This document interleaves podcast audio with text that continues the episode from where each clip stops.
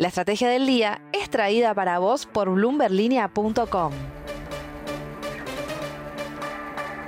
Muy buenos días, estrategas. Soy Francisco Aldaya, editor de BloombergLinea.com en Argentina y hoy te voy a contar las tres noticias más importantes para que arranques tu día. Además, como todos los martes, Belén Escobar nos trae el dato económico de la semana. Como siempre, no te olvides de darle clic al botón para seguir a este podcast, de compartir este capítulo y de activar las notificaciones. Antes de seguir, te quería contar que Línea Latina, el podcast de Bloomberg Línea que explora historias de los latinos en el mundo, está estrenando un nuevo capítulo. Los periodistas Jimena Tolama y Alejandro Ángeles conversaron con Marlene Garayzar, que es directora de regulación de Story, la primera fintech cofundada por una mujer mexicana en convertirse en unicornio en México.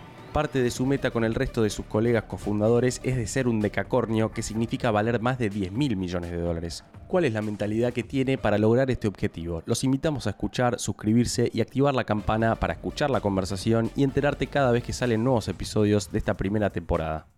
Lo que tenés que saber. 1. La calificadora S&P consideró que el último canje de deuda en pesos constituyó un default selectivo por la situación de estrés que atraviesa el soberano argentino. Después de esta decisión, hablé con Liz Schineler, que es Managing Director para calificaciones soberanas en S&P, en una entrevista que puedes leer ya mismo en el portal. Para la economista, Argentina tiene un potencial enorme en materia de minería, el campo y energía, y esa apuesta probablemente explique por qué estamos viendo una recuperación en los precios de las acciones y de los bonos. Sin embargo, el contexto macro, fiscal y monetario de Argentina implican que un escenario de impago es muy probable en el corto plazo. No te pierdas la entrevista completa. 2. Los argentinos somos los latinos que más dólares atesoramos en el exterior por encima de los chilenos, colombianos, mexicanos y brasileños. Con 250 mil millones de dólares o 40% del Producto Bruto Interno, nadie en la región ahorra más fuera de su propio país que nosotros. Esto según un informe del Instituto Internacional de Finanzas. Y tenemos antecedentes como para justificar este dato. Sin ir más lejos, el corralito del 2001 y la especificación forzosa de los ahorros que le siguió. Todo el historial de crisis de Argentina llevó a la situación actual donde, como te dije, hay casi medio PBI en ahorros en el exterior, mientras que en el segundo lugar de la tabla aparece recién Ecuador con menos de 25% del PIB y en el otro extremo Brasil con menos de 5%. 3.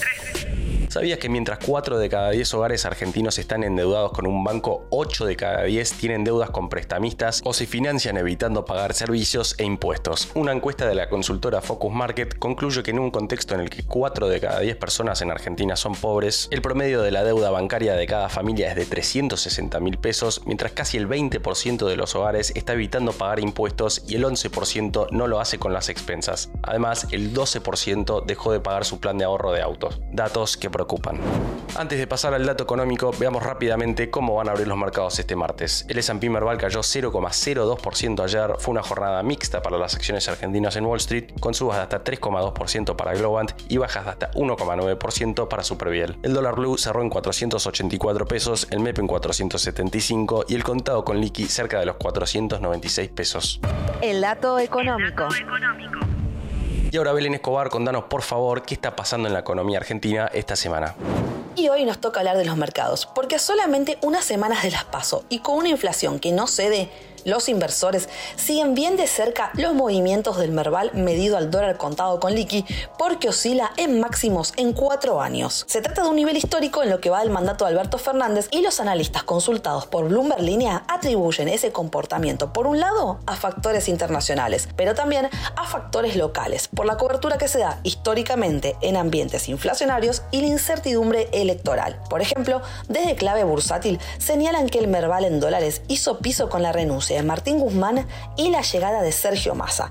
Y de hecho, desde ese momento se convirtió en una de las bolsas que más subió en el mundo y la mejor en 2022. La pregunta que se hacen los inversores ahora es qué se puede esperar en el corto y mediano plazo. Y eso es lo que te voy a contar a través del dato económico de la semana. Que es que si bien el Merval se encuentra en torno a los 770 dólares, un nivel histórico en lo que va del mandato de Alberto, una de las fuentes consultadas asegura que aún tiene margen para subir y de hecho podría recuperar el nivel de los mil dólares que tenía antes de las PASO 2019.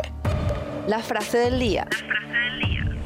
Antes de irnos, escuchemos lo que dijo ayer Patricia Bullrich tras el nuevo llamado de la reta a ampliar Juntos por el Cambio. No queremos dormir con el enemigo en Córdoba. El 24 y el 25 votamos. Queremos ser claros, queremos votar a los principios y valores que representa Juntos por el Cambio. Tensiones que no ceden mientras el reloj sigue corriendo. Esto fue un nuevo capítulo de la Estrategia del Día Argentina. Yo soy Francisco Aldaya, editor de Bloomberg Línea, y me podés seguir en Twitter en arroba franaldaya. No se olviden de darle clic al botón para seguir a este podcast y a la campanita para que se enteren al instante cada vez que sale un capítulo de lunes a viernes. Espero que tengas una gran jornada productiva. Esto fue La Estrategia del Día Argentina, escrito y narrado por Francisco Aldaya. Producido por Arturo Luna y Daniel Hernández. Que tengas un día muy productivo.